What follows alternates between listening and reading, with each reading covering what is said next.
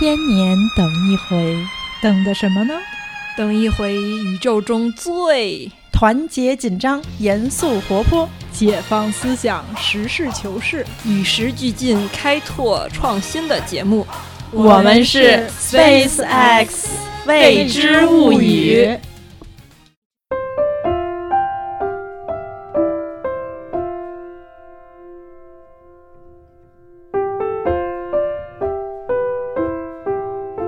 大家好，我是从小到大经常会被误认为是男生的瓶子。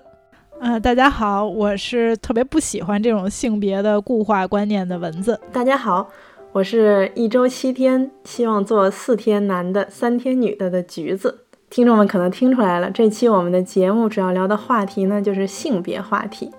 然后在今天这期节目里呢，我们会跟大家分享一些我们小时候第一次对性别产生概念的经验。然后以及之后青春期啊，长大了以后，在个人的这种恋爱呀和组建家庭过程中，对这个性别的体验，还有最后到走上社会，然后在工作中、学习中对这件事的一些想法。所以咱们不然先各自分享一下自己对于这个性别的初体验。我觉得这个瓶子的这个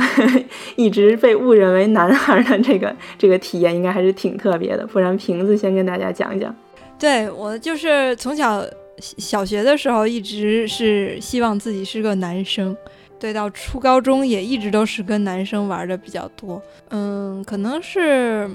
我也不知道为什么，我记得当时就我一直都是穿短裤的。包括嗯，学校这个我可以作证。对 对，从六岁就和蚊子老师结识，然后他一直就没没见过我穿裙子。对，可能第一次就是恨不得都大学毕业了吧？对对对，好多年都没见过。嗯，还真是，我都不记得见没见过瓶子穿裙子。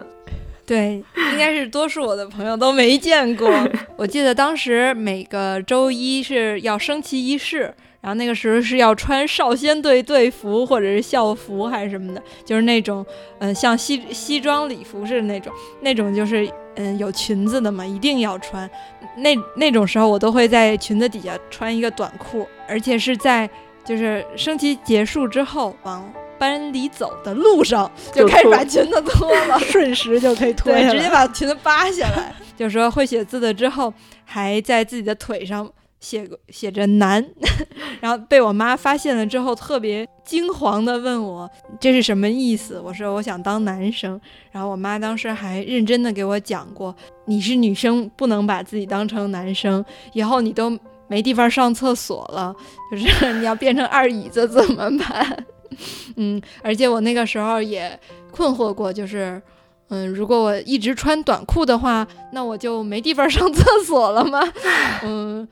然后还想象过男厕所是什么样的，可能是到了初高中也一直都是和男生玩。比如说像我一直说我喜欢看动漫嘛，我也一直更喜欢看少年漫。然后也是到这一两年才开始看少女漫。所谓少年漫就是热血一起去战斗、友谊这些话题，但是少女漫就是谈恋爱啊，那个一大堆玫瑰花啊，什么乱七八糟这种。嗯，应该是上了大学之后。然后发现自己还是对男生比较感兴趣，对女生在这种性吸引力上是完全不感兴趣的。这个时候才就是觉得可能自己还是个女生吧。可是即使在即使是在大学期间交男朋友的时候，我也没有打扮得像个女生，也照样是穿短裤，头发很短。这感觉你男朋友压力应该很大。对，可能应该是吧。对。所以，嗯，觉得他可能也挺可怜的，嗯，然后真正到就是接受、承认，嗯，并且稳固自己是一个女的的概念，可能也就是近些年的事吧。就是到，嗯，结婚啊什么的，就是考虑到这些问题的时候，才终于接受自己是一个女生。哎，那你小时候就觉得说，还是更想做男生的，有没有什么原因呢？嗯，有啊，就是觉得男生比较方便，第一个是，然后比较痛快，也比较热血。而且我小的时候，就是虽然没有长期跟我表哥生活，但是在精神生活上感觉受他的影响挺多。小时候都是看《圣斗圣斗士星矢》，就是一大群男的为了一个女神然后战斗，还有就是什么悠悠白书啊，什么也都是男性们的战斗，然后女性就在后面守护。然后我就想去做那个战斗的人，嗯，然后也喜欢踢球啊什么的这种，对，可能就是这些。简单的东西吧，小孩子觉得也没想太多吧。没有，我就插一句关于《悠悠白书》的。我觉得刚刚瓶子说说到《悠悠白书》，我就想到我小时候看《悠悠白书》的时候，最喜欢的一个角色就是枣。然后我觉得主要原因就是因为一直都不知道他是男的还是女的。就有一种，他好像是对，就一直觉得他是这种那个在男人的战斗中的女性，并且也很强的那种感觉。然后以及之前玩游戏时候，每次都用枣，一直都是觉得就是很符合自己的身份认同感。嗯，你接着说。没有没有没有，我说完了，大概就是这样吧。其实我说自己小的时候的对于性别的认知还略有点紧张，因为觉得自己也说不清楚。对啊，我觉得就是听下来就觉得特别有意思。所以就是瓶子小的时候，对于就譬如说童年记忆里，嗯，就是你你一直是觉得对于性别这件事儿是就是完全没有把它看在眼里，就是完全没有感受到这个男孩和女孩之间的这种差别的吗？嗯就是一直到大学，你才开始，就是因为这个性向的这种这种导引，你才开始对男性和女性的区别有这种感受的，是吗？但是你说你，比如说写一个男字，就是说你说想当男生，嗯。这肯定是有这个性别的概念，对我也觉得是，可能可能更多的是觉得女生会会叽叽喳喳呀，嗯，什么小的时候经常说香三臭四啊，大概是这种，就是这些是我反感的。什么叫香三臭四？就是跟这个好不跟那个好，抱团儿啊什么的那种。哦。包括当时上高中的时候，因为我在文科班嘛，我们班大概五十多个人，只有八个男生，当时班主任就说。啊，女生多的班不好带啊，说会有各种各样的，就是女生这种抱团啊什么的，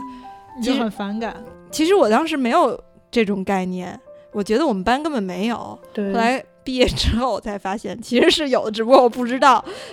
而且我是在所有的团里都能掺和一脚的那种人。以前一直特别佩服瓶子老师这一点。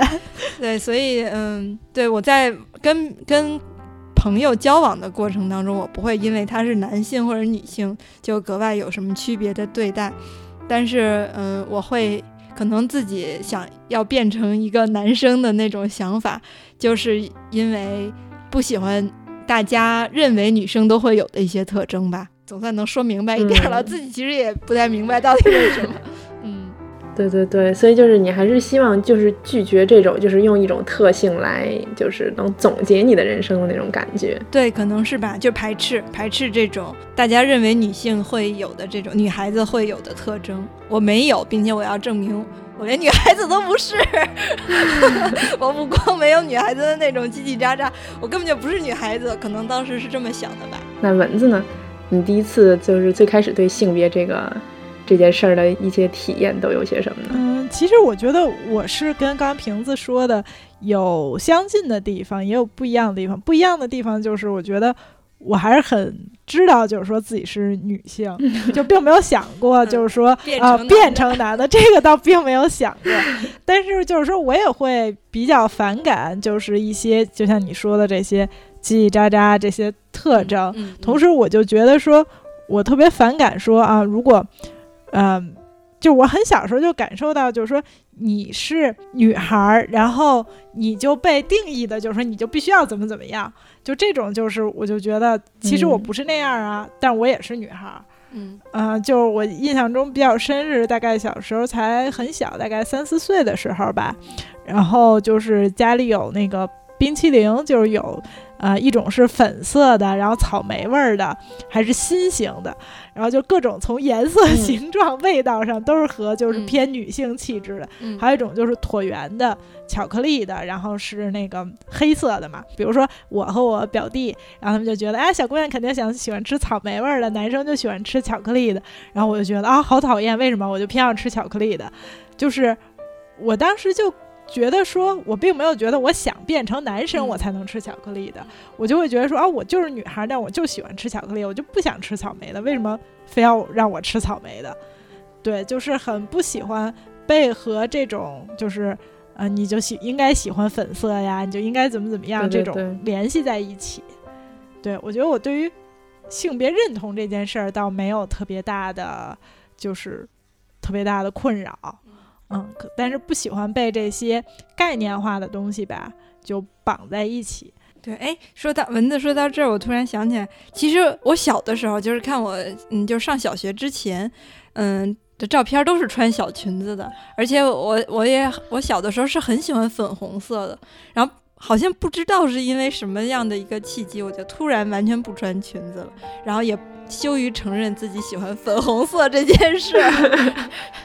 对，那可能还是有契机的。对。如果你是就是转变的比较大的话，嗯，就想不起来了，真的是想不起来了，嗯，对，就包括小时候，就是家里也会，啊，就是吃完晚饭以后，就可能爷爷和爸爸就去看新闻了，就关心国家大事去了，然后奶奶和妈妈就去可能做一些家务啊什么的，然后我当时就觉得啊，为什么？我就觉得我也要去看新闻，就那时候可能大概五六岁什么的，就上学前，但是就觉得说啊，为什么就。就那时候也会知道，就是说男的去关心国家大事了，然后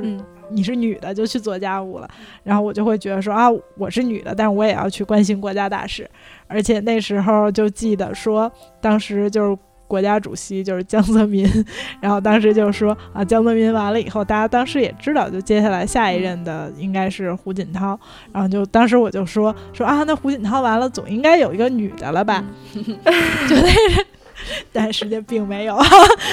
但就是那时候就会有说，呃，自己是属于女性这个性别群体，嗯，但是为什么女的就比如说不能当，就没有出现当国家主席的，或者女的为什么就不能去吃完饭就去看新闻联播？嗯，对，就觉得这种固化的观念都特别讨厌。嗯，对，这可能在美国。说不准要实现呢哈！咱们这期节目播出的时候，咱们到时候再回来听这期节目，感受可能会不一样。对，嗯，对，我觉得刚才蚊子说到那个，就是选那个冰激凌，就是新型的草莓味儿还是巧克力味儿的那个，我觉得一说这个粉色，我也觉得有点气不打一处来。我反正也是从来所有的东西只要是粉色的，我的心里都是巨斥的。就觉得这跟自己一点关系都没有，然后以至于就是之前曾经人家就是送我礼物，送给我一个粉色的水壶，虽然我现在仍然在用，但是我当时就是拿到的时候，心里是久久不能平静的。我想说，这是要暗示什么吗？那你觉得他是在暗示什么吗？或者说粉色暗示的是什么呢？我觉得我就会恶狠狠的想说，嗯，他可能是觉得我不够温柔，或者说不够女性化，或者是。觉得这样的东西可能会，嗯，更适合我。就是适合的意思，就是说，更我应该更往这个方面发展，就多用一点像女性的这种的东西，然后让我的生活中更有女性的这种，就是。女性的氛围吧，就是给我会有这样的感受。当然，人家可能就是只是单纯的没细想，就是想说是给个小姑娘，所以买一个粉色的，上面都是小花的水壶那种的。但是就是出于那个那个环保的考虑，我还是用了。但是 心里还是不太能平静的接受。这个粉红色，看来大家有很多的记忆。我记得我小的时候，就是上小学之前。那时候有一套水彩笔还是挺奢侈的一件事，然后我的一套又一套的水彩笔也好，蜡笔也好，都是粉红色，先没有，就是先没水了，或者先用光。可是我记得到了初中毕业的时候，然后中考结束，我妈带着我出去玩去，然后当时接。类似于接待我们的他的一个朋友，然后从来没有见过我，知道我妈带着女儿跑到大老远去玩去了，去新疆，然后就买了个礼物送给我，是一个嗯包，就是挺贵的那种奢侈品牌的包，然后就是一个粉红色的。然后他当他看到我就是我妈的女儿之后，他很尴尬，因为我头发剃的巨短，然后穿着短裤，然后然后又特别瘦嘛那个时候。然后他就嗯，他可我觉得他也挺尴尬的，把那个就亮粉的那个包给我的时候。那你用过吗？没有，没用过。嗯，我我也是想象了一下这个画面，觉得画面太美。那个下次拿出来用用，我们看看。一说这个。我觉得这确实真的是粉色这件事话题挺多的。其实要说小时候，我觉得特别明显的是 Hello Kitty 这个东西，然后就以及一系列的产品。我觉得其实最开始出现的时候就还没有什么人用，就是小学的时候我就对它毫不惧斥。因为那个时候好像并没有说 Hello Kitty 就是女孩的呀什么什么的，就它是。对，它本身是一只白猫，然后，然后 经常，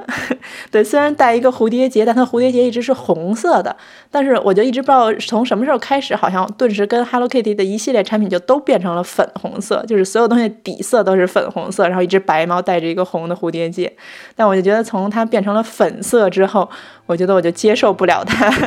它出现在我的生活中了。我好像也是这样。嗯，哎，那我也讲讲我小时候第一次感觉到什么是男女。我觉得其实这种记忆好多时候都是这种选择的一个过程，就像那个那个文字说他是选择巧克力。我记得我就是冰激凌巧克力，然后我记得我小时候是那个。小幼儿园小班的时候好像是，然后当时有一个特别流行的小布鞋，上面是一个小汽车，然后上面还有小窗户，小人在开车似的，然后旁边那个鞋还是有小轮子那种。对。然后我当时是，当时那个鞋是只有那个就那种藏蓝色和红色两款。嗯。然后正好是我妈去买的时候，好像红色没货了，然后我妈就她也不可能再跑一趟，太浪费时间了，于是她又给我买了双蓝的。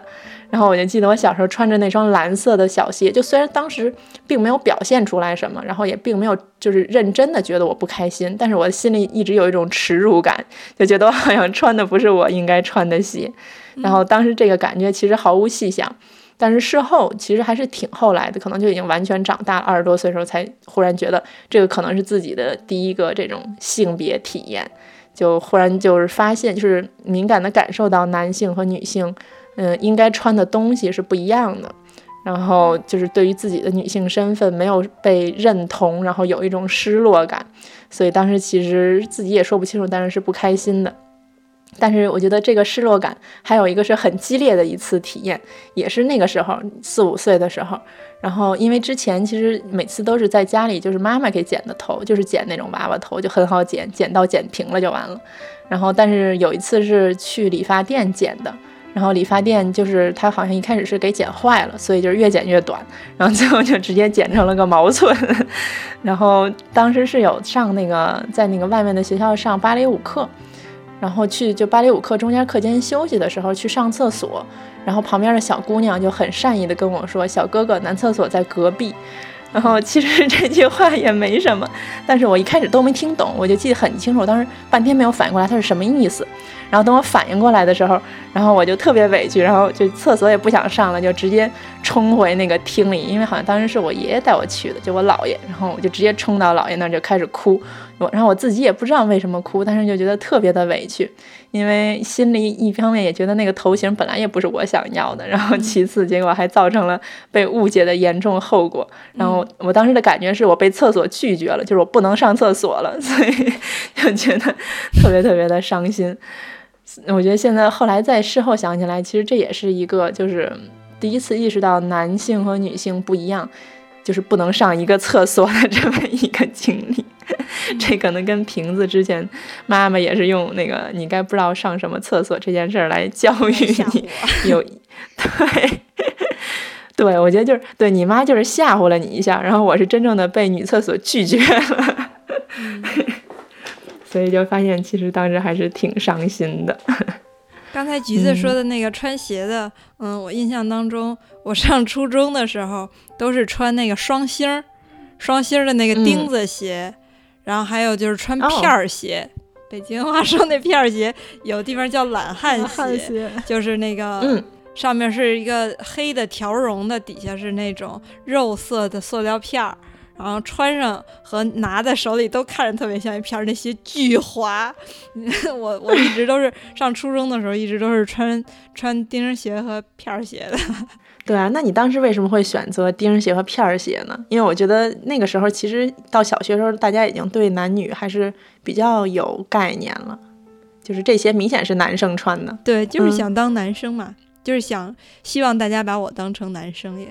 嗯。那当时有那其他的男生或者女生，就是对你的这个穿的鞋议论呀，或者是质疑这类的？有啊，我在初中有一段时间，就是有几个同学给我起的外号就叫片儿鞋，就 我的外我的代号就是片儿鞋，然后我还很高兴呢，嗯，就我从来没有因为这些外号嗯不高兴，并且我高中时候的外号，至今他们还是这么叫，就叫爷。嗯，对对对，是。对，连我爸都知道。我爸经常一说就是啊，去那个小爷家录节目啊。对我自称也是自称为小爷，所以到后来，嗯，现在看到吴亦凡，就是那个明星说自己是小爷，然后他的粉丝也称呼他为小爷，我心里就很不爽，就盗窃我的名号。哎，对，这个确实是，我觉得。对这个在高中之类的就是同学之间，确实大家也都管那个瓶子叫爷，嗯嗯，然后以及我觉得虽然我一直没有这样就是对外宣称，就是没有往外扩散，但是我觉得我自己在就写短信啊，或者是说很多时候提到自己的时候，我都是用的俺，但是我觉得用俺这个词儿，就是并不是说是那种乡下那种的俺，而是。当我知道，就是在日语里，就是女性和男性的“我”不是同一个词，然后男性就是写汉字写作“俺”，然后它是就不苦，然后。等我知道有这个区分之后，我就坚定的开始用那个“俺”这个字儿。为什么呢？因为我就觉得本来就不应该分，就是说我就是我，就是一个某种程度上可能也是就是当下这种意识形态下，觉得我就是应该一个一个独特的一个个性的个体，然后是一个中性的东西，然后它应该是一个就像是一坨泥一样，然后可以根据每个人自己的经历啊之类的，就是塑造成一定是会变成不一样的形状。我就觉得不应该说这个。就是在描述其中一个群体的时候，你比如说就只能是粉红色的，就是无论这个这坨泥是什么形状的，它都是粉红色的泥。然后另外一坨它都是蓝色的泥，就是从语言上，我觉得它已经有这个区分了。就是因为我觉得人的思想很多时候就是是依托于你的用语言上的，所以你小孩你教他说话的时候，你就会告诉他说你是男的，所以你就要用多苦之类的。我觉得他就一定会顺着这个思路，会就是制造出来很多关于自己男性和女性。的想象，我就觉得这个是一个特别不公平的一个一个一件事儿。以及后来我学法语的时候，因为法语也是，就是说你作为女性，你一切用到的形容词，你都是要根据你的女性身份用它的那个阴性的形式的，所以你的性数配合就是全部都要是阴性的。但是我就觉得，就是好多时候我就会故意说错，我就不想配合成阴性。我觉得就凭什么？因为我觉得莫名的时候，我就觉得那个词不变的情况就应该是中性的。所以，因为是阳性，一般是那个词就不需要在后面再加一个 e，就因为阴阴性的时候都会在后面加一个 e，就把它变成开音节。所以我就会故意不加，因为我觉得那个形式是一个更中性的形式。但是就经常会有人就就就是给我更正说那个你应该是说阴性，这个时候我心里就很不爽，想说这就是说就觉得凭什么？嗯，就说起这个，就是用这个。人称代词啊什么的，就之前刚看过一个，就是讲，就因为原来的古汉语里是没有女性的这个她的嘛，她就是这个五四的时候的一个发明，就是刘半农在那个叫我如何不想他那个里头，一九二零年就是说第一次用的这个她字，就是发明了一个女字旁一个也的这个这个她字，然后当时就也有很多人抗议，就说为什么他。就是一定要用女字旁，就因为文言中有时候是用一嘛，用一来指代女性。对，然后他们还会觉得说，一是呃是人字部，嗯，就是这样指代女性是更就就是怎么说，把女性也当人。但是他的话就是他只能是是女的，就把它归为一个看起来就是女字部的。嗯，所以我觉得这个其实也是一个挺有趣的角度。我们现在可能就。啊，没有意识到，我们现在可能更多的觉得说，有的时候可能会觉得有一个，有一个，呃就是专门用于女性的一个，它其实可能是一个更好、更好，但实际对，但实际上当时确实有很多人，就是比如说他们坚持用一呀这种，就是觉得那个是更是。对，就把女性当人，所以一要用一个人字部。嗯，我觉得这个就是其实还就反映出，就也像刚才橘子讲的，这个应该是一个就是不是固化的。嗯嗯，就比如说他这种就限定在女性就必须用一个女字旁的这种，嗯，而是那个其实是有一个更开放的可能性。嗯嗯，对我蚊子说这个，我忽然想起来，小学的时候好像是二年级的时候，然后。当时写过一个看图作文，然后那个看图作文上的图就是一群小朋友在那个教室里面打扫卫生，然后女孩都在擦窗户，男孩都在扫地。然后于是我写作文的时候，我就写他们女字旁的他，然后他们在擦窗户，然后男字旁的他就是他们在扫地。然后最后就是总结的时候，我也是就是我是用的女字旁的他，我说那个他们都在打扫卫生。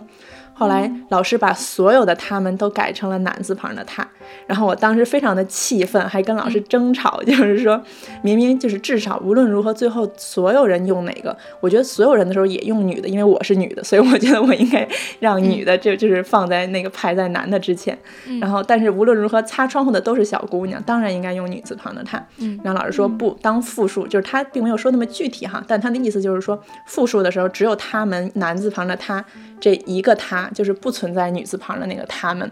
然后我当时就觉得特别特别的气愤，特别特别的不公平。然后当时还好像跟家长还那个，就是还说过这件事儿。那你你你会觉得，因为你是女的，所以女的要比男的占有的多，或者表现的多、出镜的多吗？还是你觉得是应该是一样的？我是一直觉得，我作为女性，就是在我的心目中，男排序当然应该女的排在男的前面，就是任何需要排序的场景了。当然也不一定真的是要排一个顺序，譬如就是说这个决定用，就是需要我决定用男他还是女他的时候，我觉得因为我是女的，所以我理所当然更认同女性，所以我就应该用女他。就是这种情况就需要做选择的时候，我觉得我是女的，所以应该选择女的。而且我觉得。其实我小时候可能一直都是挺大女子主义的，就是我一直对男性有深深的同情，因为小时候事儿也不多，但是就觉得他们又不能穿裙子，又不能别发卡，然后还不能梳长头发，就觉得在这么枯燥的日常生活中，他们少了这么多可以玩的东西，就觉得他们特别惨。而且玩玩具的时候，女孩你玩什么小汽车，玩什么积木什么的，别人并不会觉得有什么特别的。但是如果说男孩玩娃娃，大家就会觉得很特别，就这男的怎么了？对对对 对，所以我当时一直都很同情他们，觉得这个世界对他们不公平，然后就觉得自己作为女孩，就觉得我全部都享受到了，就觉得特别开心。对，我记得当时我们高中的时候有选修课，到周五晚上的时候，因为平常其他的日子都是在考试，就是到周五晚上的时候，那个考试的时间赶上选修课。当时有一个选修课是。十字绣，然后 那个十字绣班里只有一个男生，就是我们班的一个男生。可是我觉得他可好了，我从来没有觉得他，因为他选了十字绣，觉得他奇怪或者变态或者什么的。嗯，那个时候我第一次就是觉得男生也可以喜欢女生喜欢的东西，并且男生喜欢女生的东西也是可可好了的一件事儿。对啊，对啊，我就一直觉得这种就是，比如说。女生想去玩汽车呀，或者男生就是像你说，比如说玩十字绣什么的，就是这有什么呀？你从小就是这么想的吗？比如说，像你回想一下咱们小学班里，咱咱俩班里的一些同学，如果有一个男生在咱们小学的时候就喜欢玩娃娃，你也会觉得他，他是一个，你不会觉得他是一个奇怪的男生吗？就是我可我会意识到，比如说他跟别人不一样，但是我觉得就是想想这有这到底有什么不行？那是现在的现在的你这么想呢，还是小的时候的你也会这么想呢？我觉得小的时候，小的时候，小的时候，我我肯定觉得不对。就像我小时候，就像我刚刚说那种，比如说我不喜欢粉红色呀什么的，我就会觉得说啊，为什么女孩就一定要喜欢粉红？我比如我也喜欢蓝色的呀，我很多东西就我就希望要买蓝色的呀，就不会像刚才橘子说买了小蓝鞋就很伤心。我也是会觉得说我希望故意买蓝色的，但并不是说我想变成男生，而是我觉得女生也可以喜欢蓝色，也可以喜欢玩小汽车，比如说，嗯。但是刚才橘子说的是男生不可以喜欢玩娃娃，不可喜欢粉红色，不可以戴发卡。哎，但是像比如说像你们小时候，你们不会就跟男生一起玩什么过家家什么的吗？我觉得都会啊，我也会跟男生。我都是跟我哥一起玩北洋水师，就是在砖头，就是小的时候不是到处有那种施工的工地，然后堆一个大沙子堆，然后有砖头，然后我们就摆好几个砖头，每个砖头上面放一堆儿那个沙子，然后插一根棍儿，然后说这是一个 那个致远号战舰，然后砍。对，所以就是我觉得好像 就是小的时候确实有橘子说那种，就是女生玩男生的 OK 没问题，对。但是如果男生玩女生的，就觉得奇怪、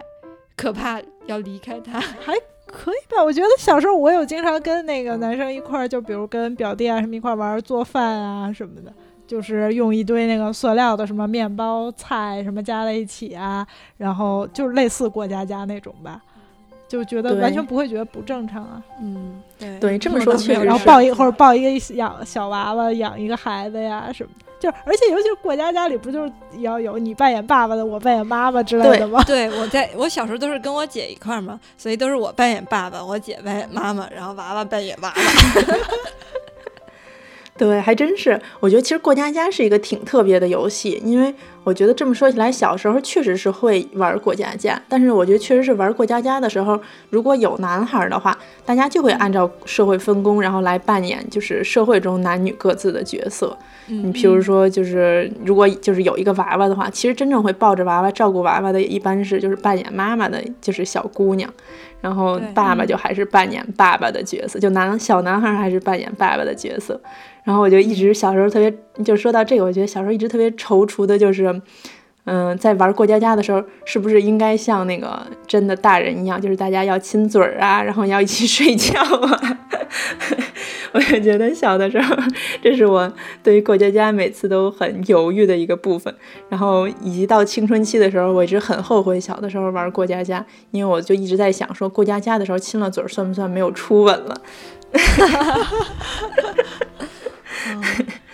哎，对，对如果说到就是说，嗯，有没有性别意识？我好像记得我大概是小学毕业要上初中的时候，和我发小，我我发小就是我妈和她的同事，他们两个人关系特别好。然后我和我发小的那个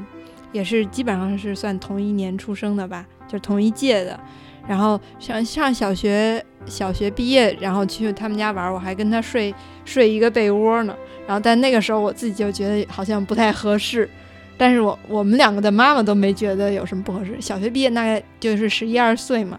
然后那个时候好像就是有了比较明显的性别意识，嗯。但是上了初中，我仍然是穿穿片儿鞋。对啊，那到了青春期，一般小孩都开始会对，就是无论是外表啊，还是身体的发育啊这些的，就是尤其是女孩，你像胸部发育啊、来例假呀、之类，因为咱们是女孩，可能对这些会比较有感觉。那你们到这个年龄的时候，会对男女性别这件事有有一些变化，或者是有一些其他的感受吗？我 我有，我记得那个，嗯，刚开始就是，嗯。就是胸部发育之后不愿意穿那个那个那个叫什么？不愿不愿意穿那个内衣，然后就是不不愿意接受这一点，嗯、然后就是穿那种就是要求就是想要穿特别紧的背心儿，但是不想穿内衣。我记得当时我和我姐在那个我小时候都住姥姥家嘛，在那姥姥家那边那院里玩，然后当我们发现了谁穿了内衣，然后大家都会大。就是狠狠的大惊小怪一番，然后我当时就觉得自己不想变成这种被大惊小怪的对象，所以就不想穿内衣。然后，嗯，对，到挺后面才开始穿内衣。然后包括就是比如说月经初潮这种，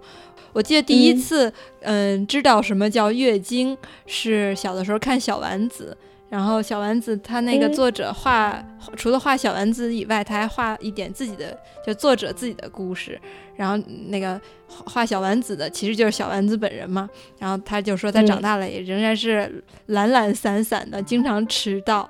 然后迟到的时候他就说自己月经痛。然后我当时就完全不知道是什么意思，然后拿去问我妈。然后我妈就说啊，这个回头再给你解释吧，等等过两年再给你解释。然后我我就一直不知道什么意思，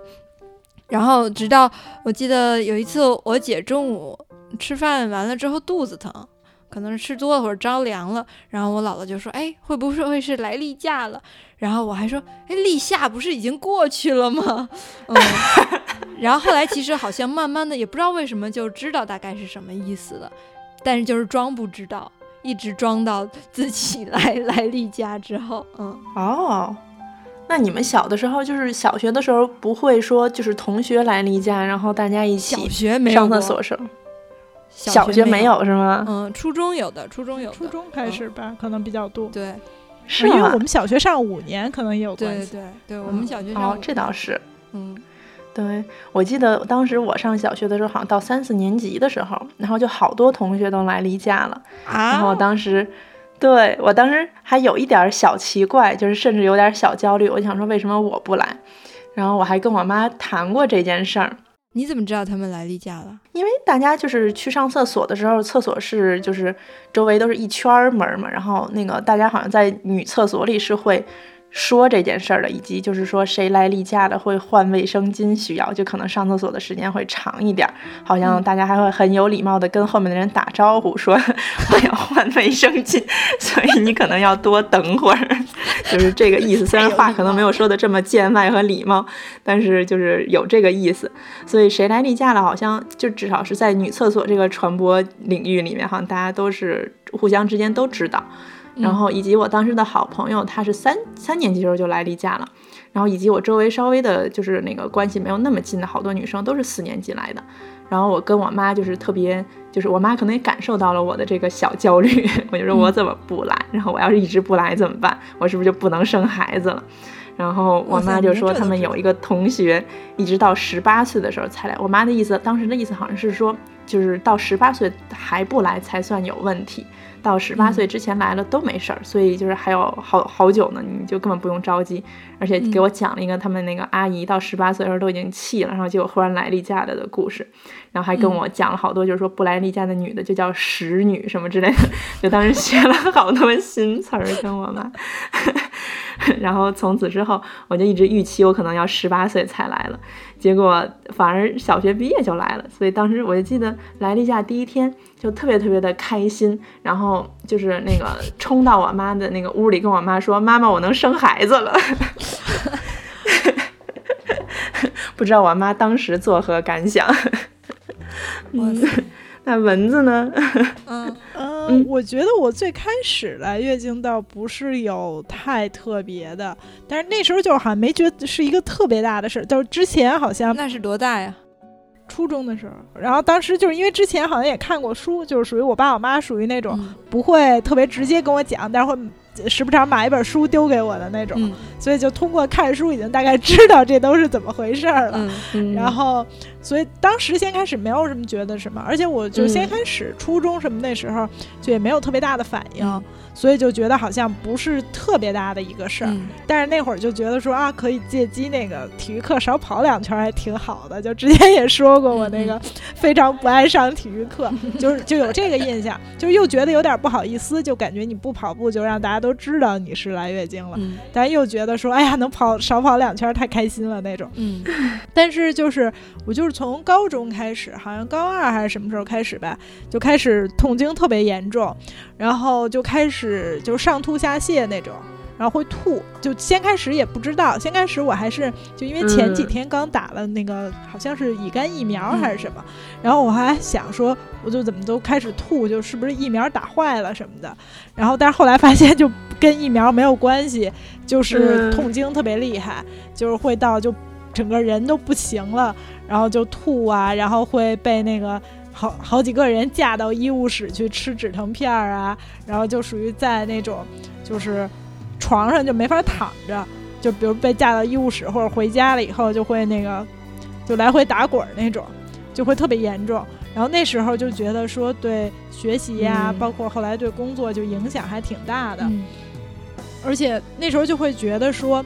啊，我如果要是不来月经的话，就生产力可以提高好几倍。就觉得每每个月有这个事儿，就简直是就太影响我的那个生产率了，战斗力，对，就感觉战斗力陡然下降，而且那时候就特别就会觉得说，为什么没有人就是有一个？因为我也看过中医啊，也经常有时候吃止疼片什么，但是就没有一个特别好的解决方式。有时候比如吃药就好俩月，然后。不吃了又不好了那种，就始终没有找到一个特别好的解决方式。然后我就觉得说，人类都能登上月球了，就都 就是你就就为什么这种基本的问题 就解决不了？而且就觉得说这肯定是后来也，比如说上大学的时候，可能也有室友啊什么住一起，就也会那个疼得很厉害。然后我们就就一块讨论，就觉得说，如果社会上能给予这个问题更多的关注，然后能有更多的就是说。比如研究资源投入到这里的话，就感觉是能大大提高整个人类的生产力的。嗯，就感觉是如果能把女性从更多这个解放出来的话，就会就感觉这是一个对社会特别有利的事儿，嗯但是并没有得到这种关注，就觉得还是对就感觉很不公平。对，我记得今年奥运会的时候，那个傅园慧不是有说那个在后来后来他游了一次，对对，对，反正不是他得奖牌的那一次吧？就决赛对呃是接力，对对对，然后就就说嗯那个说我我我我什么来来例假了什么的，然后我记得当时还引起外国媒体的关注，说第一次有运动员。不不光是中国运动员，好像就是世界上第一次有运动员公开的在接受采访的时候表达这件事。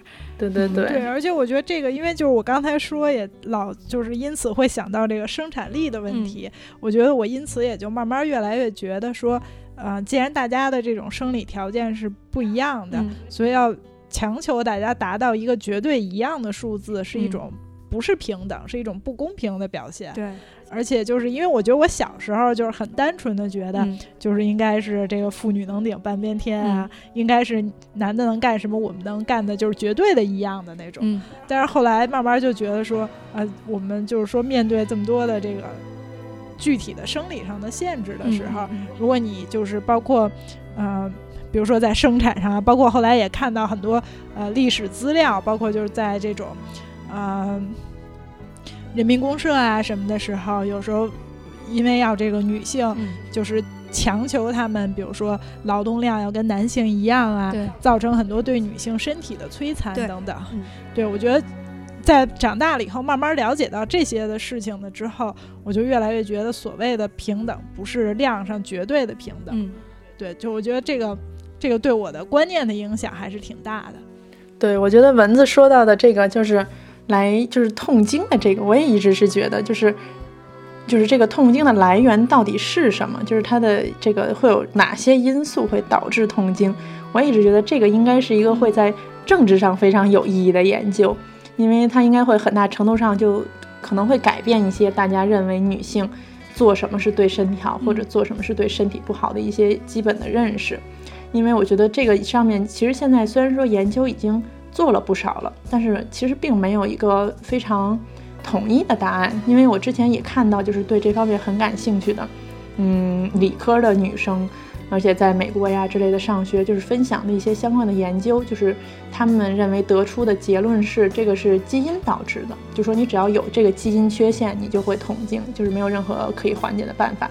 但是我觉得这在现实的体验上又不是这样的，因为就是即便是痛经很厉害的人，我觉得也总会有一些时候会有一些很明确的因素导致可能某几个月痛经是会嗯、缓解的，可能就会比较不疼，甚至有些人可能能保持比较长的一段时间，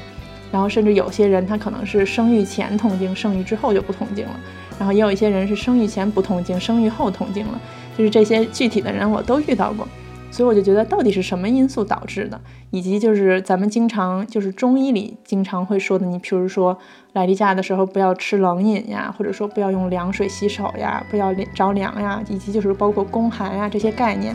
就是它到底是一个什么意义上的概念，它真正的这个有效性到底有多少？我觉得这些就是都其实都挺值得，就是在各个就不只是说西医这个层面上做研究，可能在其他的一些领域，我觉得。其实都挺值得研究的，因为正是这些，就是好多时候并不是说你必须得做什么时候，就是给你一个非常硬性的规范，它会影响一个人的行为。好多时候是大家就是普遍认为做什么好和做什么不好，其实也会对就是这种男性或者女性的身份，就是有很强的这种导向性的作用。所以我一直觉得，对于痛经的原因能有一个比较明确的答案，对，而且应该我是一个政治意义很强的研人。类群体的生活有这么巨大的影响。嗯它所他确实也有这些研究，嗯但是我就觉得他所受到的关注和他造成的影响是完全不成比例的。嗯，我觉得，嗯、我更关注的是蚊子说的这个，就是说为什么大家不愿意去关注它，或者说说，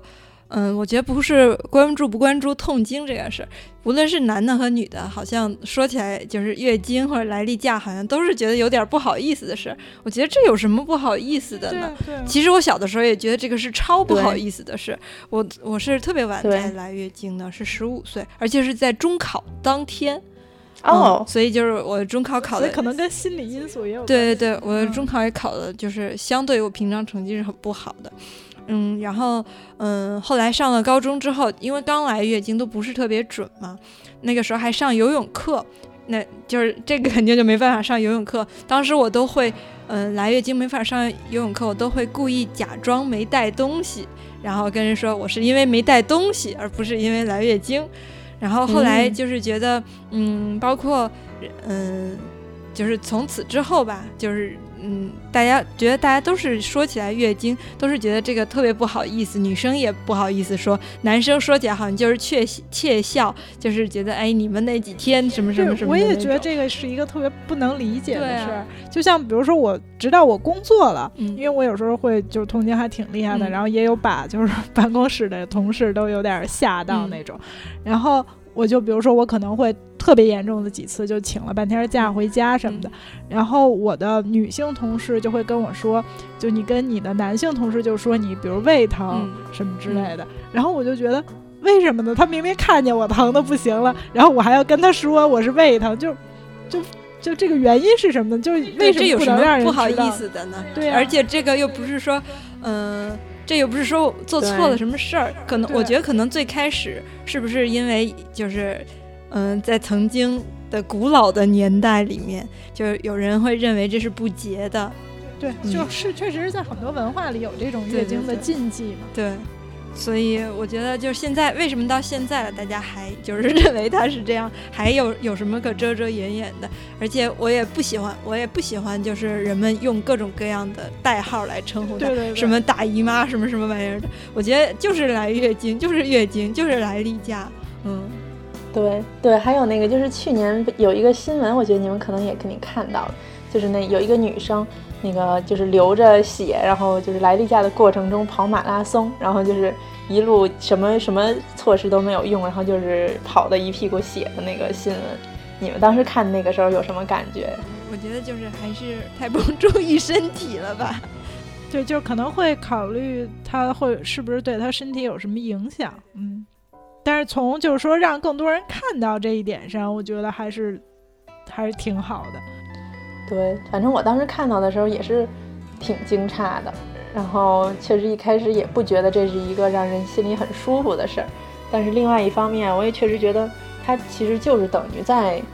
某种程度上就是重新定义月经这件事儿。就是我觉得就像我刚才说的，就是你其实来月经的时候跑步或者做运动到底有多不好？我觉得这点我觉得都是值得医学上有更深入的研究的。嗯，对。就是到底是不是不适合做运动，或者说你运动强度到多强才会对身体有影响，以及就是说你平时如果就是常规训练，你我觉得你譬如说运动员，他们月经的时候到底会休息吗？然后或者说会降低多少运动量？我觉得这些他们其实应该是有相关的一些，至少没有具体的多深入的科学，他们肯定也是经验上会有很多这种相关的经验的。就他们来理解说怎么训练的，我觉得这些其实都。挺值得可能媒体或者多做报道，更关注这个话题呢。然后我觉得还有一方面就是这个新闻，当时我一看到那个照片，我的第一感觉就是说她是一个少数族裔的女性，所以我当时觉得可能她的这个身份会让她在一些对于这种嗯和歧视和歧视可能会稍微沾点边的问题上会反应比一般的这种，比如说白人女性或者这种金发扁的女性会更激烈，因为她可能在其他的生活其他方面也是对这些事儿更敏感。所以我当时这是第一个感受，但是后来我发现好多报道都报道的是哈佛毕业生，然后经期跑马拉松，就是用的标签儿，好像就是说，因为他的教育背景，所以就是让他让大家好像更能接受他做出非常人愿意做的这种的事儿。我就觉得这个标签儿的使用还是就是也挺挺有意思的，就好像普通的女性啊，我们就算了，她只不过是因为。他接受了特殊的教育，所以他有特殊的 一些行为。嗯，但是其实他自己，我好像记得当时看那个采访，他自己因为是一个印度裔的女性吧，然后他当时还说，就是其实他也是想呼吁很多，包括在印度的女孩，就是她没有合适的那个经期的用品，嗯，他们可能是用一些就是非常不够卫生的一些。呃，不能那个替不容易替换的一些用品，然后就是说，其实他们什么都没有，然后我们有那么多，就是说，我们就是是不是就我们到底应该怎么样去使用它们，这些都是其实是值得反思的。那所以他是故意的吗？就是他是发现了这个事儿，他先开始确实没发现，他去报名马拉松的时候没发现，但是后来他发现了以后，他是有意的做了这个决定，就说我不要用。嗯嗯，他确实是刻意这样跑的，就是说不是说跑的时候忽然来了。对，他是后来他是有选择的。对 所以我觉得，嗯哎呀，大家为了嗯、就是呼吁人们关注这件事，还还是付出了很多的，并且采用了一些很激进的手段。嗯，那如果再说回到这个，就是这个男性和女性的这种的差别上，嗯那你们在就是最开始恋爱的过程中，就是选择男女朋友的时候，你们会格外的关注，譬如说，无论是你自己的这个男性化、女性化，就这个方面，或者是说在择偶中，譬如说是不是要找一个更有男子气概的呀，或者是说更更理解女性的这种女性之友这种，就是这些在你们恋爱过程中有一起到影响吗？嗯，我觉得就是说更男性化，或者说更更妇女之友这个这个方面，我倒没有特别考虑过。嗯、但是就是说，我觉得，嗯，是这样，就是以前我就觉得说，很讨厌那种呃男生就是只关注女性的外表，但是在我自己谈恋爱的过程中。我发现，就是说，他们故意不关注女性的外表，也挺讨厌的。就这个是我在谈恋爱过程中发现的一个新经验，就是所以后来我就会觉得说，你走任何一个极端，或者说把任何一个东西变成教条，都是一个我非常不喜欢的事儿。就是说，如果因为确实，比如说社会上还是有很强的文化，就是说，呃，以外表来评价女性，然后只看她长得漂亮不漂亮啊什么的。然后我觉得这种本身。如果只看这一条的话，我肯定是觉得非常拒斥的。嗯但是另外一方面的话，就是我之前谈恋爱什么的时候遇到的男生，就会有他们觉得这是一个不好的事儿，所以他们就把这个东西变成一个教条，就是完全不能关注外表。你关注外表就是你浅薄，然后你就是那个没有内涵等等等等。然后他们用这个去要求他们自己，同时呢，其实他们自己也。也不是很能遵守这一点，然后他们自己就把自己弄得特别的难受，然后同时就也把这个嗯压力施加到你身上，就会有一种啊，你要是，呃，你关注外表，就是好像是一个不道德的事情，然后就走到另外一个极端。我就觉得，后来我就觉得说，这其实也挺虚伪的，而且就是用这个东西去强行束缚自己，也是很没有必要的。就是比如说你关注外表，但是同时你不仅仅关注外表，你也会知道，就评价一个人有很多维的角度，其实就可以了。你在任何一个方面，就是说走极端，我后来意识到都是一个让人特别不舒服的事儿。对我刚才提这个问题的时候，其实想到自己就是在青春期的时候特别强烈的一个一个欲望，就是我一直觉得身边的男性都不够强大，所以我当时是就是选择男友的时候，我是对于身边的男性都有看不上的心态，然后与此同时，我总觉得他们是男子气概不够，然后所以我当时是想说，既然你们都不行，那我来，所以我当时是有很刻意的锻炼自己的男子气概。然后，比如说，就是有观察那种，就是那种我觉得很有男子气概的人怎么走路呀，以及一些可能影视作品里面对于男性的刻画。然后当时就是觉得，就是走走起路来，就是你就是整个身体一起晃，并且是在肩膀的带动下，就是肩膀发力，然后全身左右摇摆，是非常有男子气概的走路方式。于是我当时就是就是这么走路，就是无论是在在什么地方，就都是要求自己这么走路，以及就是说坐着的时候，我就觉得就是不能合着腿坐，我就觉得就合着腿坐，就觉得整个人都很那个 很就是很鸡贼，然后就是好像坐着就得叉着腿坐，然后翘二郎腿就是要四字就是翘四字二郎腿，而且就是甚至是觉得当时。就是有很挑衅的，真的是跟男生比站着尿尿谁尿得远。我就觉得，并不是说你有那个器官才能导致你滋得远，我觉得滋不滋得远不远，主要看底气足不足。所以就是当时是觉得从各个方面上都总觉得周围的男性，嗯，不能满足我对于男子气概的要求和想象，嗯所以我就觉得自己就要做最有那那个就是你知道。就是最有男子气概的人，就是自己生活中。所以我觉得当时是有一种对于这个，反而是对男子气概有一个非常强烈的追求，以及我觉得当时，嗯，选择男朋友的时候，我觉得男子气概都是一个非常非常重要的衡量标准。就是我不知道你们在择偶的时候，就是对这个方面，就是确实是没有任何没有任何顾虑，或者是没有任何考考察或者考虑的吗？当然，当然有了。我最就是我看我看动画片什么的，我最讨厌的就是伪娘。就是如果你是真真心的，就是说像我们之前讨论那期节目，说我就是性别认同不一样的话，那也就罢了。但我不能够接受。你分明知道自己是一个男的，然后还就是有很多娘化的那种表现，嗯，我对男子气概也是很有追求的，嗯，我也有过跟橘子一样的感受，就是觉得自己身边的男生都不行，都不可靠，嗯，都没有男子气，这个确实是我在选择类似于择偶啊这种选，甚至是选择男性的玩伴的时候，都都会。嗯，很重要考虑的一个元素。哎，我倒觉得这个就是跟你们俩比较不一样。我觉得首先我没有这个追求，就是说我在选择呃择偶的时候需要就是说感觉更喜欢男子气概更强的。我觉得我就没考虑过这点。嗯，另外一个的话，我觉得有的时候在生活中我还挺喜欢就是妇女之友类型的男生的。嗯。对，然后我在国外的时候也有，啊，就是找朋友，男生的朋友回国帮我买特定型号的卫生巾啊什么的，然后不是男朋友，就是一般朋友那种，然后别人就会觉得说，哎呀，这个很就是不好意思啊，然后也会觉得那男生就怎么还管这种啊什么的，然后我都觉得。这就跟他给我带一吃的有什么区别啊？而且我就觉得，当然就是说，一方面就是我觉得这没有什么特别的，另外一方面我就觉得说，嗯，如果大家都觉得这有什么特别的，这个男生还不管这种，嗯，就是是一个好品质，对，就类似的吧。就我不会觉得说啊，这男的去，比如说去，呃，帮不管是女朋友还是别的朋友去买卫生巾，就是一个，比如说他就显得。不够爷们儿啊，什么之类的，我就觉得说我还比较喜欢这种。嗯，但但是这个不一样，我觉得帮能够帮女朋友也好，或者女性朋友也好，买卫生巾是特爷们儿的一件事儿。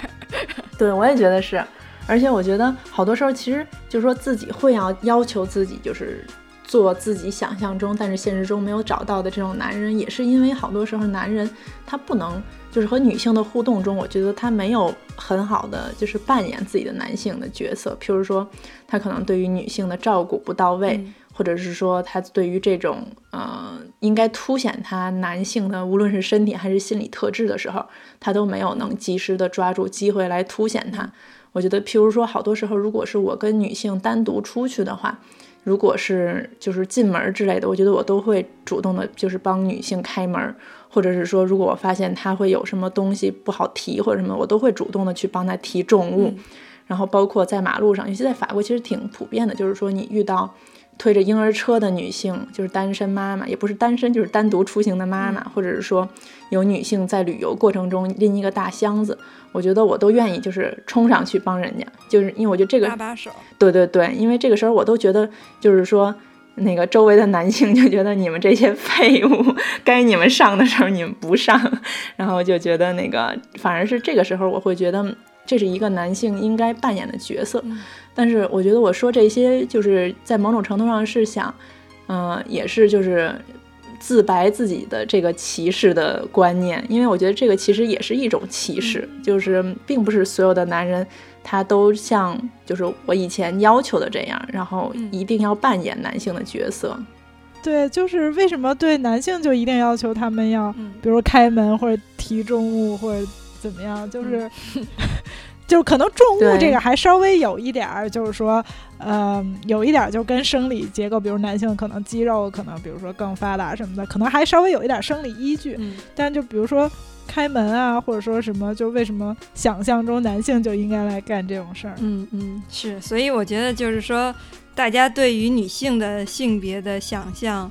是有固化的形象，对对男性也是一样。而且我觉得，就比如说看到就是比如说人家搬婴儿车什么的，嗯，我会去搭把手。这事儿只是我作为一个，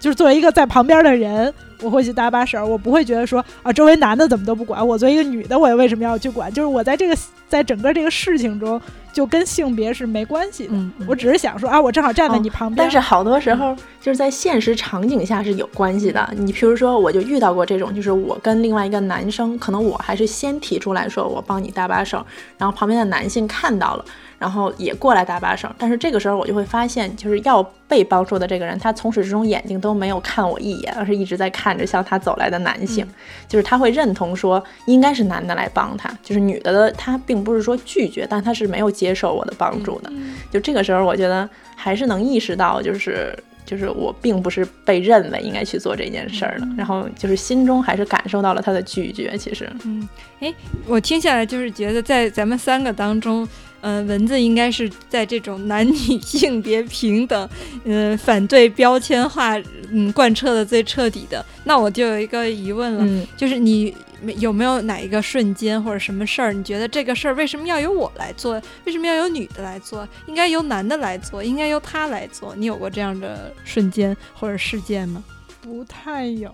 就是我有时候可能会就觉得啊，为就是有时候会感慨一下，比如说就是女性还要生孩子呀什么的，嗯就是这种，就是就是没得商量，只能那个这种的。嗯。但是，一般就像嗯。包括就像我们家，比如说我爸是一个买东西完修东西特别不爱看说明书的人，嗯。我是一个特别爱看说明书的人，嗯。所以比如在这种家庭分工啊什么上，我也不觉得说，比如说这种事儿就一定要男的干。嗯或者可能有一些极重的体力活儿的时候，我会感觉到，比如说，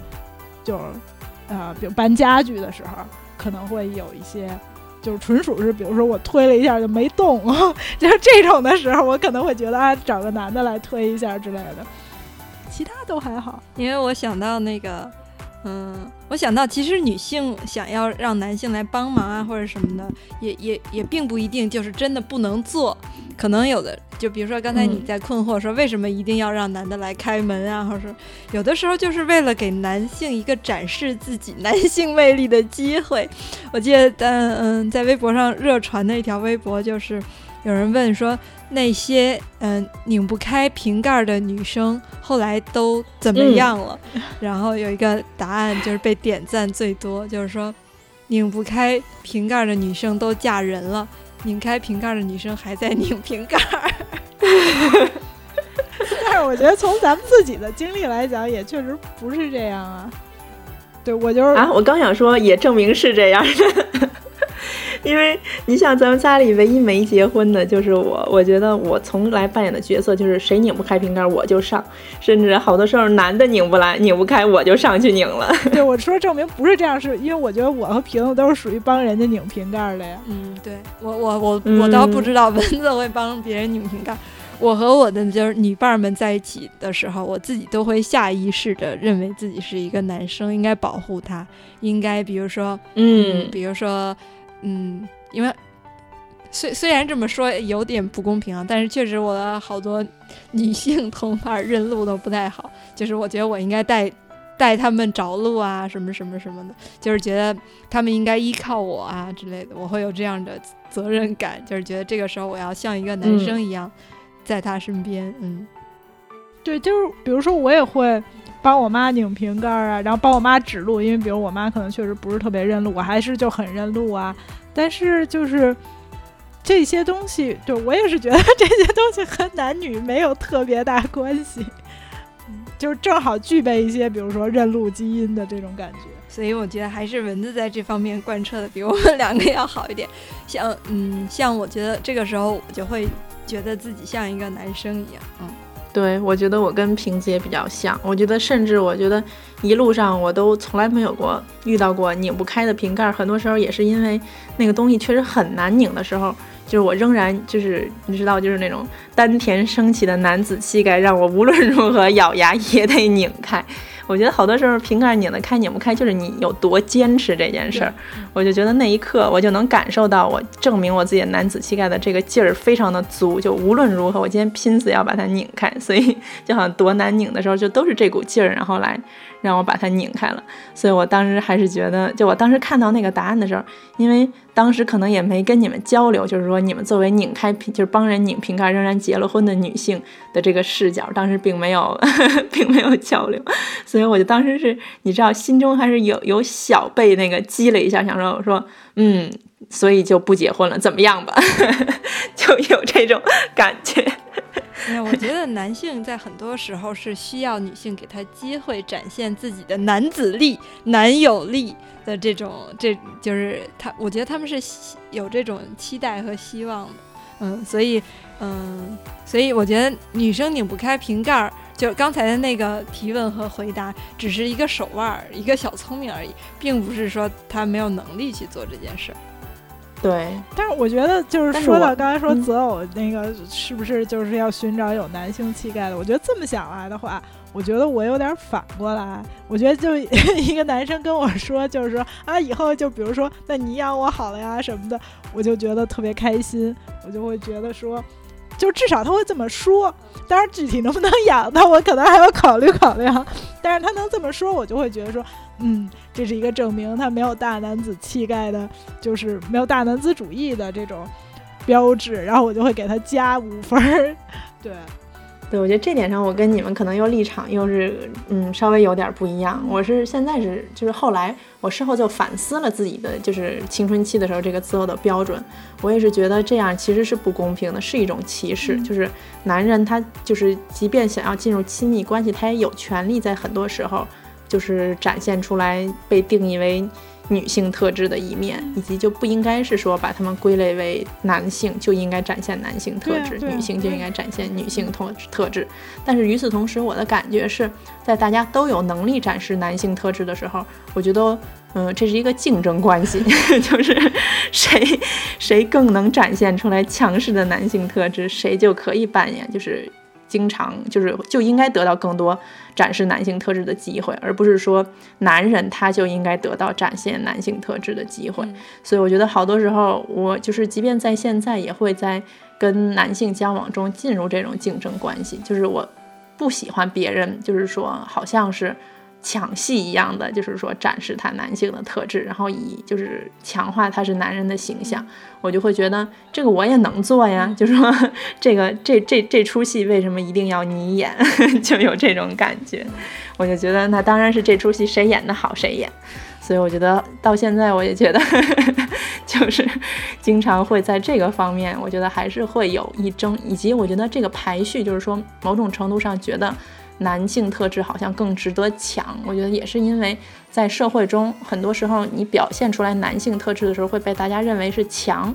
所以我觉得你只要是强，就会赋被赋予更多的责任，或者是说更多的这种期许。我觉得这些都是在某种程度上是得到的东西，就是说你只要展示出来强势，很多时候你得到的东西是比丧失的东西更显眼，并不是说更多，但是更能被别人注意到你得到的东西。所以好多时候反而就强化了这种应该去争抢这个值得就是被大家看到的一些这种特质的这个方面。所以我觉得就不会想要颠覆大家的这个想象吗？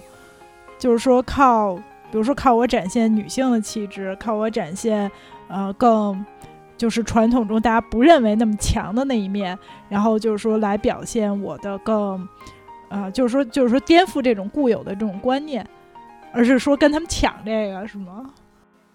对，但我觉得好多时候这是一个现实中的问题，就是说你现实中如果希望得到更多对于女性的空间，就是就当下的现实情况来看，你可能就是需要去争取更多的空间，而不是说。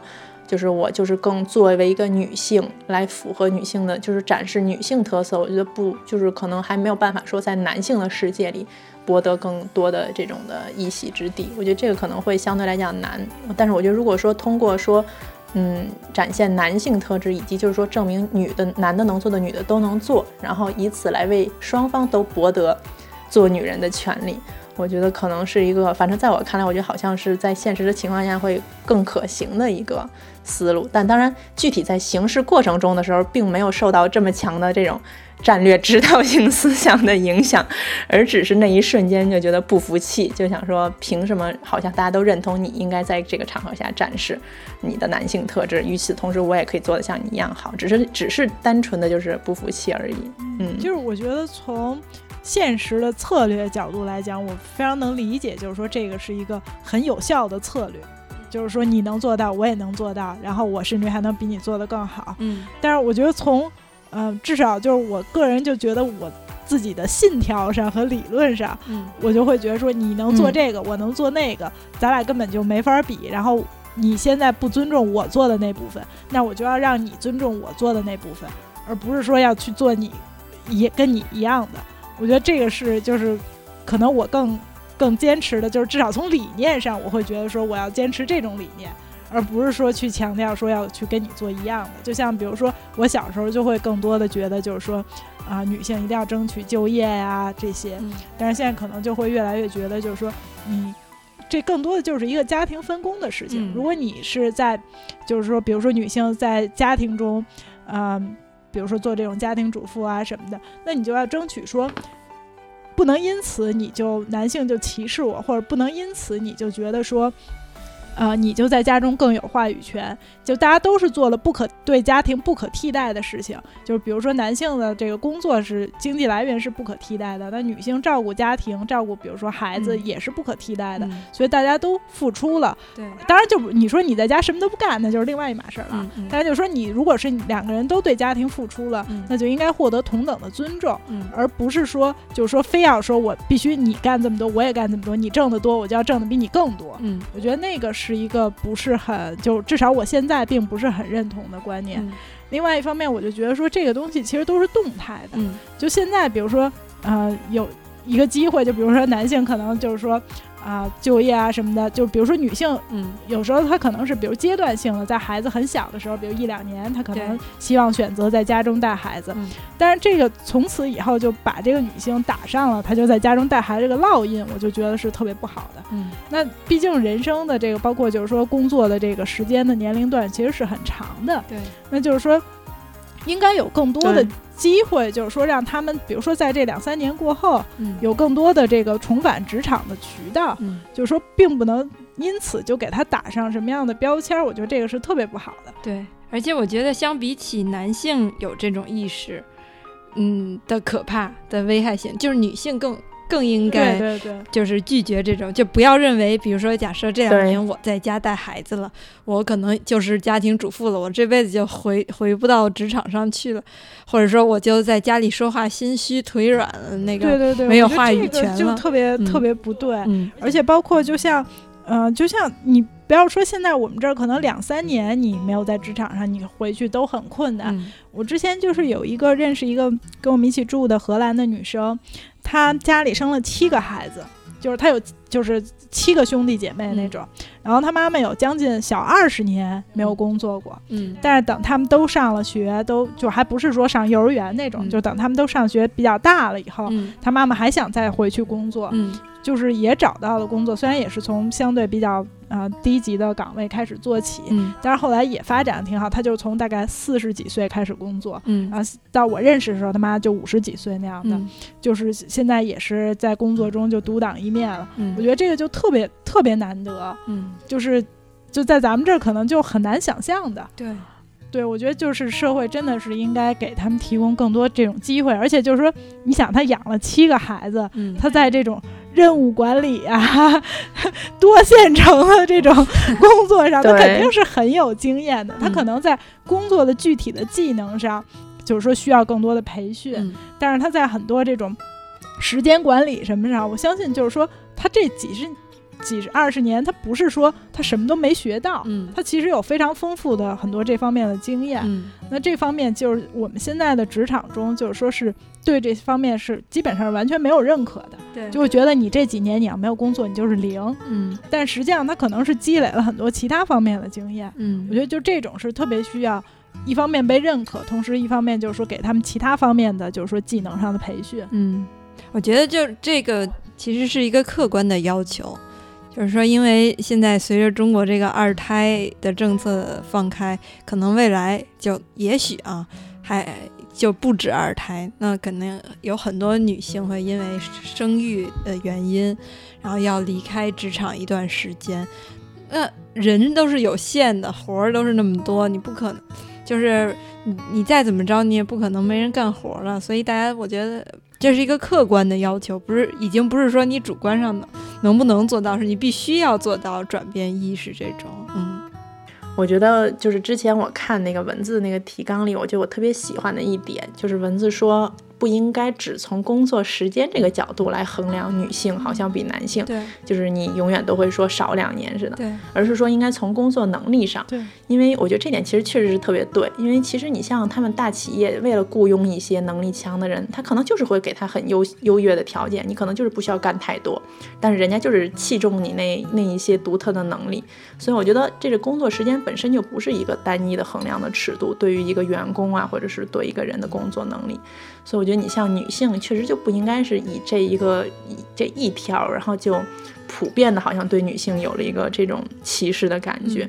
如果说这个女性她的工作能力强，那为什么还要看她要少这两年呢？她可能其他的。就是这两年以外的时间，她干的事儿比你雇佣一个能一直干，就是一直干下去的男性要出来的成绩要要大得多。对，但是这点我特别同意文字说，确实很普遍。就如果你是比如刚结婚没有孩子什么的，对，你就基本上找不到工作。现在企业家们或者说就是雇主们，无论是在什么样的单位的这种嗯招聘人的这些人，还是比较短视吧，或者说或者说。还是不不相信女性 的这种能力，无论她自己是男的还是女的，嗯。但是也确实像你说的，以后就是说越来越多的女性可能需要有这种，比如说产假啊什么的之后，她可能不得不修正他们的一些原来很相对比较简单粗暴的观念。对，我觉得大家就是在被迫修改自己的这种观念之前，不如好好想想这个问题，嗯。而且就是，其实就是在这一点儿小事儿上，你体现出对对员工的一点关怀，他会加倍的返还你。人都是有感情的，你不计件儿的时候，人家也不计件儿，对吧？嗯，还有一个问题就是，那为什么应该是妈妈，就是说放弃这一年的工作时间来照顾孩子？你比如说爸爸妈妈都办，都是，比如说如果说这个社会的约定俗成就是一生了孩子，然后父母都变成就是类似于办公这种，就削减工作时间，然后来就是互相协调工作来。来陪孩子的时间更多，我觉得这样可能，如果真的是从这种对孩子教育层面上来思考，就只从这一个视角来思考的话，是不是也会对孩子的这个培养、会心智的发育会有更全面的一个帮助？然后，对对，我也觉得，如果一个家庭能协调成这样的话，是一个挺理想的状态。但我觉得好多时候这不是家庭协调的问题，就是说这是一个社会现在它不提供这个机会的问题。因为你像，如果你生了孩子，公司不会理解说你的父亲要减少工作时间，然后要用一半的时间回家带孩子。我觉得这是需要。单独的人，然后付出很大的努力，可能才能协商达成那个结果，甚至好多时候不能得到认同。就是我觉得这个也是一方面。我以前看过，就是说北欧的这些国家，就是说他们给男性开始增加产假，不光是说让男性更多的去分担家务、分担这个照顾孩子的责任，也是因为这样男性、女性都休产假，这样对女性休产假的歧视就少了。那咱们现在那个时间也差不多了。然后我们还有很多其实关于性别的话题都还没有，呃，充分的讨论。但是咱们可以在下一期节目中再有一个展开。然后这一期我咱们三个主播也跟大家分享了不少个人的这个故事和以及对于很多这种生命中遇到的经历的一些反思吧。然后下次可能跟大家更多的聊一聊我们对于一些社会上的呀，或者是我们自己在嗯工作之后的一些体验的一些想法吧。那今天就跟大家嗯说到这儿，那咱们一起跟大家再个见，拜拜，好，拜拜，拜拜。